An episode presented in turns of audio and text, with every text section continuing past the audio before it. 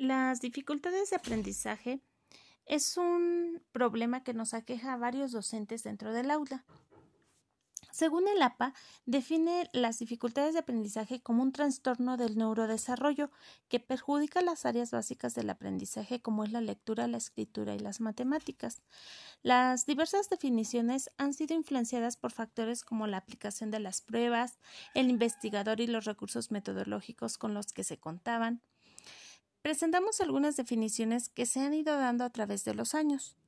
Los niños que tienen dificultades de aprendizaje son aquellos que manifiestan una discrepancia significativa en términos educativos entre su potencial intelectual estimado y su nivel real de logro en relación con los trastornos básicos en el proceso de aprendizaje, que pueden o no ir acompañados de una disfunción demostrable del sistema nervioso central y que pueden no mostrar un retraso mental o un déficit educativo o cultural y tampoco trastornos emocionales graves o pérdida sensorial, según Bateman 1965. Las personas con dificultades de aprendizaje obtienen en los test del CI puntuaciones que, salvo excepciones, los sitúan entre el promedio y el límite inferior. Asimismo, presentan índices también semejantes a los demás en el, en el resto de las capacidades.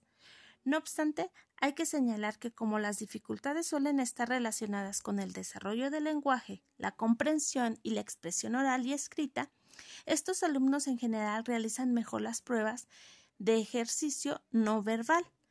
Los alumnos con dificultades de aprendizaje rinden por debajo de su capacidad. Rendir por debajo de la capacidad es, por tanto, una de las dimensiones que define las dificultades en el aprendizaje.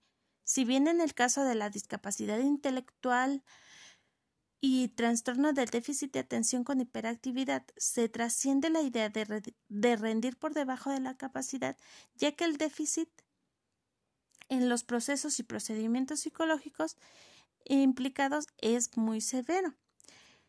Dos elementos, rendimiento esperado y rendimiento actual, delimitan lo que se entiende por rendimiento por debajo de la capacidad.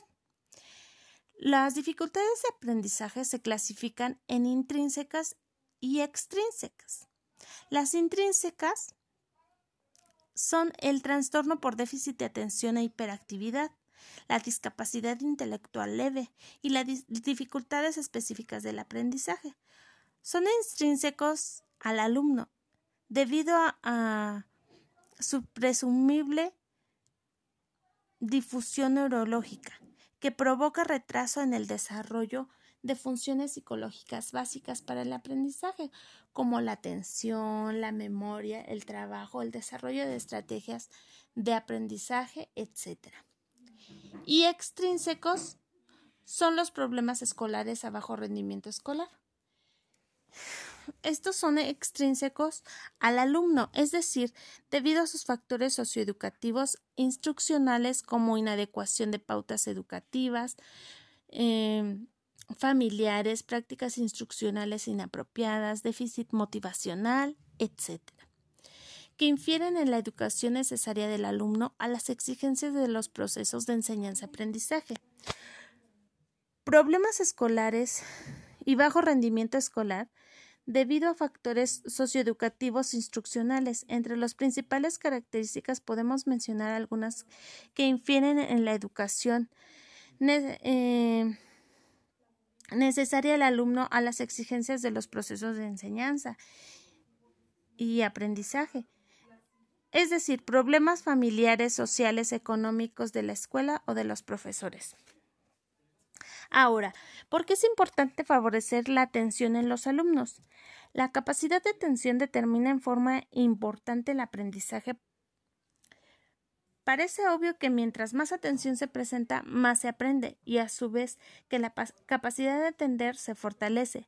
La atención es un requisito fundamental para almacenar nuevos conocimientos y favorecer la plasticidad cerebral, ya que cuando se atiende se activan conexiones sinápticas. La atención ayuda a mantener activo el cerebro, a generar nuevas conexiones y a mantener así las funciones cerebrales.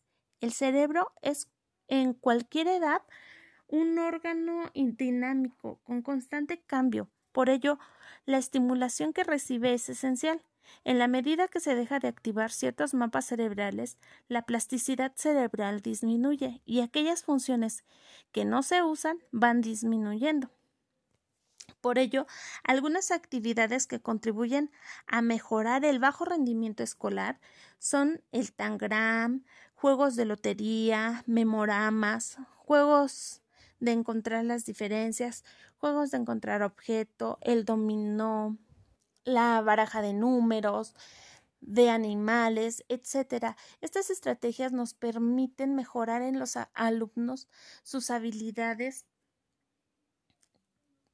de atención y de memoria, además de que mejoran sus aprendizajes esperados y su rendimiento escolar.